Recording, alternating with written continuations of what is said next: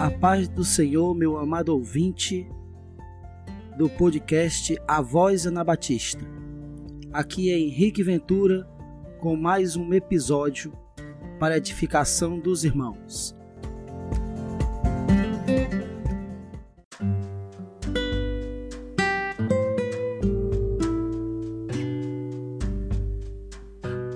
Hoje iremos tratar das duas testemunhas de Apocalipse 11, do verso 3 ao 14.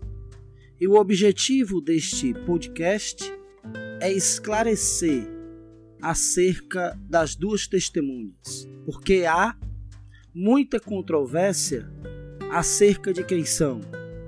Para uns, trata-se de Enoque e Elias, para outros, já se trata de Moisés e Elias com base na palavra de Deus e indício que ela nos fornece, nós iremos identificar quem são essas duas testemunhas. Antes de entrarmos no assunto propriamente dito, eu faço uma observação importante com respeito a este assunto. Há determinados temas na Escritura que não cabe nenhuma especulação acerca deles. Isto é, são temas que devem ser unânimes, porque a palavra de Deus é taxativa em relação a eles. Por exemplo, a Bíblia deixa bem claro que a única forma do homem redimir os seus pecados e ir para o céu é crendo na morte expiatória de Jesus na cruz e no seu sangue que purifica de todo pecado. Portanto, com respeito à redenção em Cristo, não há do que se especular, já que a Bíblia está claramente dizendo como é que deve ser crido. No entanto, existem outros temas em que a Bíblia não é taxativa, ela deixa em aberto. E acerca desses temas, cabe sim uma especulação, porém ela precisa ser plausível e dentro da Bíblia e seguindo uma regra hermenêutica que possa fundamentar a afirmação que é feita. E uma dessas temáticas que a Bíblia deixa em aberto é quem são as duas testemunhas de Apocalipse. No entanto, ela nos fornece indícios para que nós cheguemos a uma conclusão plausível. Por exemplo, não há nenhuma plausibilidade em se especular que as duas testemunhas sejam profetas que vai surgir a época da grande tribulação. Por que, que essa especulação não é plausível? Porque o ministério de profeta findou com João Batista. A lei e os profetas vigoraram até João. Portanto, não teria nenhuma lógica hermenêutica afirmar que essas duas testemunhas seriam dois profetas que aparecerão na época da grande tribulação. É mais plausível discutir a possibilidade dessas duas testemunhas serem Elias e Moisés. Aí você que está me ouvindo pergunta: e por que não Elias e Enoque? Nós veremos no desenrolar deste estudo que essa possibilidade também não é plausível. É livre quem argumenta que é Elias e Enoque. Todavia, essa especulação não tem base bíblica. Por isso, tudo aponta para que seja Elias e Moisés. Vejamos o texto que fala das duas testemunhas, que está em Apocalipse capítulo 11, do versículo 3 ao 6. E darei poder às minhas duas testemunhas, e profetizarão por mil e duzentos e sessenta dias, quarenta e dois meses, vestido de saco. Estas são as duas oliveiras e os dois catiçais, que estão diante do Senhor da terra. E se alguém lhe quiser fazer mal, Fogo sairá da sua boca e devorará os seus inimigos. E se alguém lhes quiser fazer mal, importa que seja morto. Esses têm poder para fechar o céu, para que não chova nos dias da sua profecia, e tem poder sobre as águas para convertê-las em sangue, e para ferir a terra com toda a sorte de pragas, todas quantas vezes quiserem. Como eu disse, existe muita discussão acerca de quem realmente a Bíblia revela que aparecerá na grande tribulação. Vale ressaltar que as duas testemunhas aparecerão na segunda metade da grande tribulação, isto é, durante três anos e meio dos sete anos previstos. Ou melhor, corrigindo aqui a observação, essas duas testemunhas aparecerão nos primeiros três anos e meio da grande tribulação, dentro dos sete anos previstos. Vejamos então o que a Bíblia fala de Moisés, Elias e Enoque, para assim compreendermos quem realmente são as duas testemunhas. Vamos começar por Enoque. Segundo as Escrituras, Enoque foi arrebatado para não ver a morte. Este é o relato do autor de Hebreus, no qual diz: Pela fé, Enoque foi transladado para não ver a morte. Não foi achado, porque Deus o trasladara. Pois antes da sua trasladação, alcançou testemunho de que agradara a Deus. Hebreus 11:5. O autor da carta, de maneira bem clara, diz que Enoque não vai morrer, pois o tal foi arrebatado para não ver a morte, ou seja, literalmente, ele não passará pela experiência morte. Aí alguém pode argumentar e dizer, mas pregador, a Bíblia não diz que aos homens está ordenado a morrer uma só vez? Sim, a Bíblia diz. Mas vale lembrar também que o autor da morte não é Deus. A morte é resultado do pecado que sujeitou o homem à morte física e espiritual. Deus pode quebrar esta regra, e no caso do salvo, ele quebra sim a regra de morrer uma só vez ou, de, ou ter de passar pela morte. Por exemplo, Lázaro morreu duas vezes Portanto, Deus quebrou a regra do homem morrer uma só vez, porque Lázaro era crente. Assim também Deus pode quebrar a regra do homem experimentar a morte, e foi o que ele fez com Enoque. Essa afirmativa, ela não é de maneira nenhuma debalde, ela tem fundamento bíblico. No texto de Hebreus, a Bíblia diz que Enoque foi trasladado para não ver a morte, isto é, para não morrer. E isso encontra fundamento no episódio original, que está registrado no livro de Gênesis, capítulo 5 quando a Bíblia Sagrada diz que Enoque agradou a Deus de tal maneira que o Todo-Poderoso o tomou para si. Ou seja, Enoque não viu a morte apenas por um momento transitório da sua vida, mas Enoque não viu a morte para todo sempre, porque Deus o trasladou para si. É o que diz a Bíblia. Ora, as duas testemunhas morrerão, o que por si só já exclui Enoque como uma das testemunhas. Portanto, aqui cai por terra a ideia errada de que uma das testemunhas será Enoque, pois as duas testemunhas de Apocalipse experimentarão a morte, serão mortos pelo anticristo. Mas Enoque foi trasladado para não ver a morte. Por que que Enoque foi trasladado para não ver a morte? porque segundo Gênesis capítulo 5, verso 24, Deus o trasladou para si. Portanto, é a vontade do soberano que fez com que Enoque não experimentasse a morte. É o único homem que não vai experimentar a morte, isso por desígnio de Deus. Ao lermos 2 Reis, capítulo 2, verso 11, e compararmos com João 3,13, parece que existe uma contradição, pois um diz e Elias subiu ao céu num redemoinho, e o outro diz: Ora, ninguém subiu ao céu senão o filho do homem que desceu do céu. O que a Bíblia cita de maneira clara em Segundas Reis é o arrebatamento de Elias num redemoinho de fogo. Contudo, não há conflito com a fala de Jesus, pois o mesmo está antecipando a sua ascensão ao céu. Por isso disse: Ninguém subiu ao céu, senão o que desceu do céu, o Filho do Homem, isto é, ele próprio, e com o próprio poder. Fato registrado em Atos dos Apóstolos, capítulo 1, verso 10, quando diz: E estando com os olhos fitos no céu, enquanto ele subia, Jesus, eis que junto deles, lhe apare... junto deles se puseram dois varões vestidos de branco ou seja, quando a Bíblia Sagrada diz que ninguém subiu ao céu, senão o Filho do Homem que está no céu, é subir com o próprio poder. Somente Jesus ascendeu ao céu com o próprio poder. Isso ninguém fez. Elias não subiu ao céu com o próprio poder. A Bíblia diz, Sagrada diz lá em 2 Reis que ele foi trasladado no redemoinho de fogo. Portanto, Elias está vivo. Por isso que ele apareceu no Monte da Transfiguração, registrado em Marcos capítulo 9, verso 4.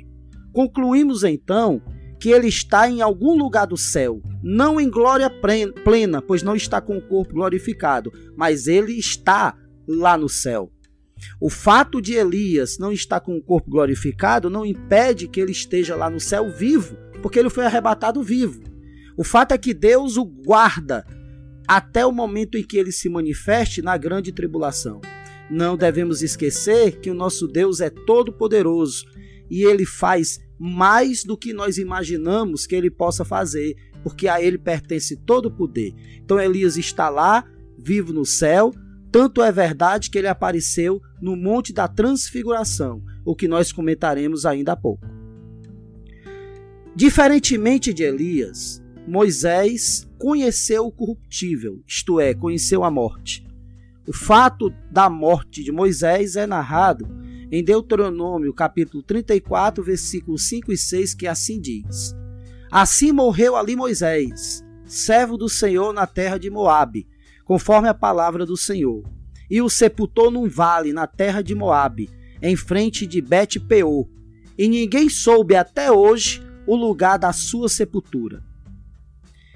Era propósito de Deus ressuscitar Moisés e usá-lo futuramente como uma das duas testemunhas. O texto aqui de Deuteronômio diz que a sepultura de Moisés, onde ele foi sepultado, o seu corpo até hoje não foi encontrado. E sabe por que não foi encontrado? Porque indica a Escritura que Deus o levara para o céu. Você diz, mas pregador, como é que você faz uma afirmativa tão forte baseado na Escritura? Em Judas capítulo 1, é, no verso 9, diz assim: Mas o arcanjo Miguel, com, quando contendia com o diabo e disputava a respeito do corpo de Moisés, não usou pronunciar juízo de maldição contra ele, mas disse: O Senhor te repreenda.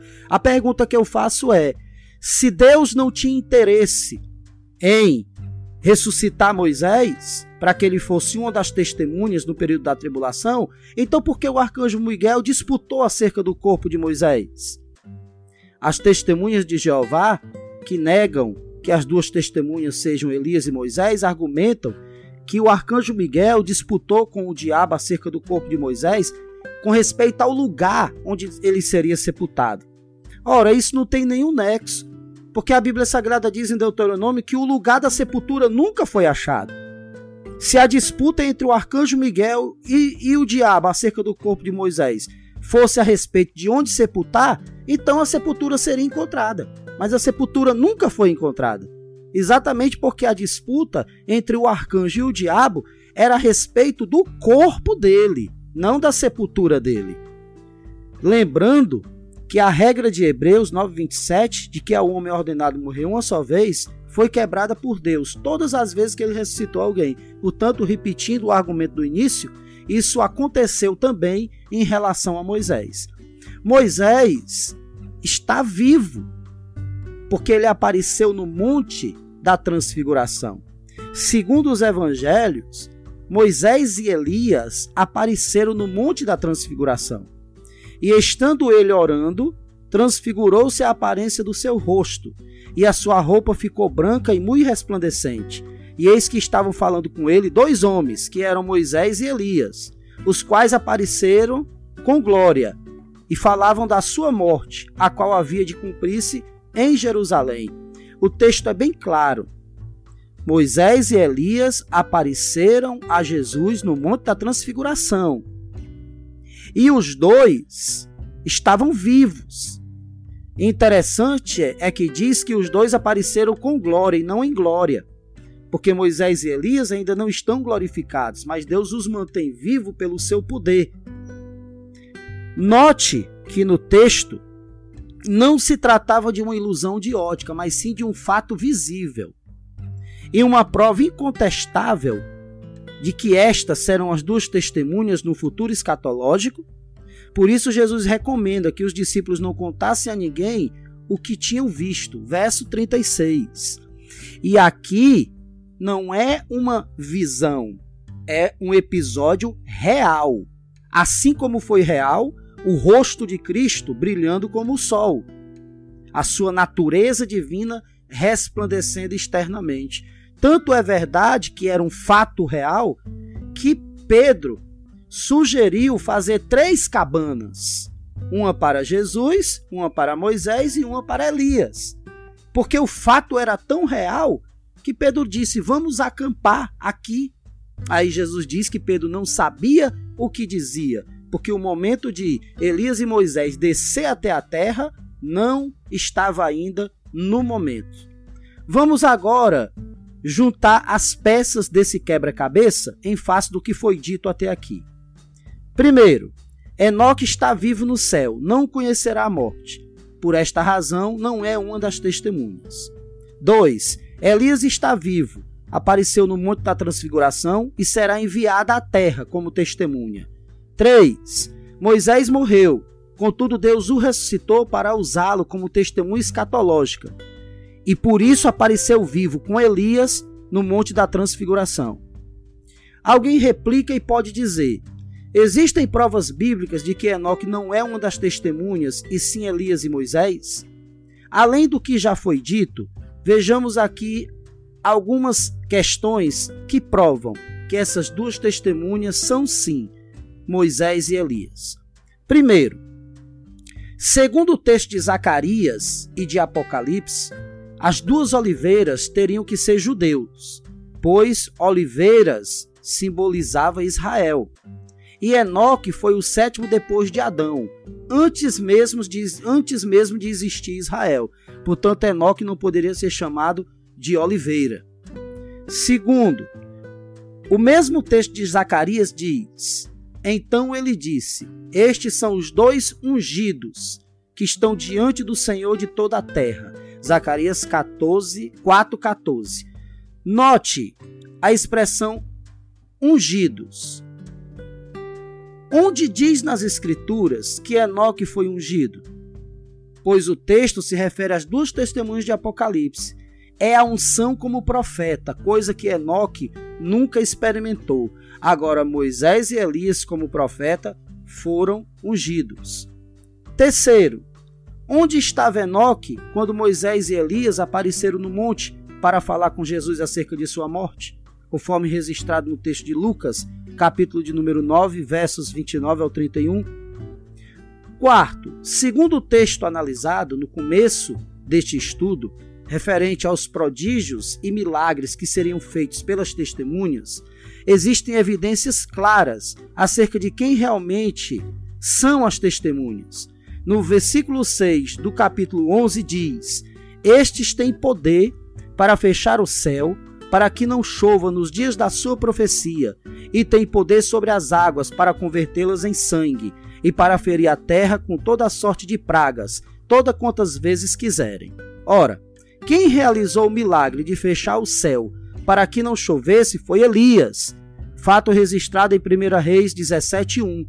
E quem realizou o prodígio de transformar água em sangue foi Moisés, conforme o livro de Êxodo, capítulo 7, do versículo 17 ao 20. Portanto, as evidências apontam para Elias e Moisés como as duas testemunhas escatológicas de Apocalipse capítulo 11 não há nenhuma evidência, por menor que seja, da possibilidade de uma delas ser Enoque. Os que defendem esta possibilidade o fazem por teimosia e não por respaldo bíblico. E você que ouviu esse estudo, caso teime que uma das testemunhas seja Enoque, seja humilde e pare de teimar. Portanto, de maneira coesa, hermeneuticamente correto, e exegeticamente também ficou provado que as duas testemunhas de Apocalipse capítulo 11 serão Elias e Moisés, por desígnio de Deus. Que Deus te abençoe em Cristo e até o nosso próximo episódio, para a glória e honra do nome de Jesus.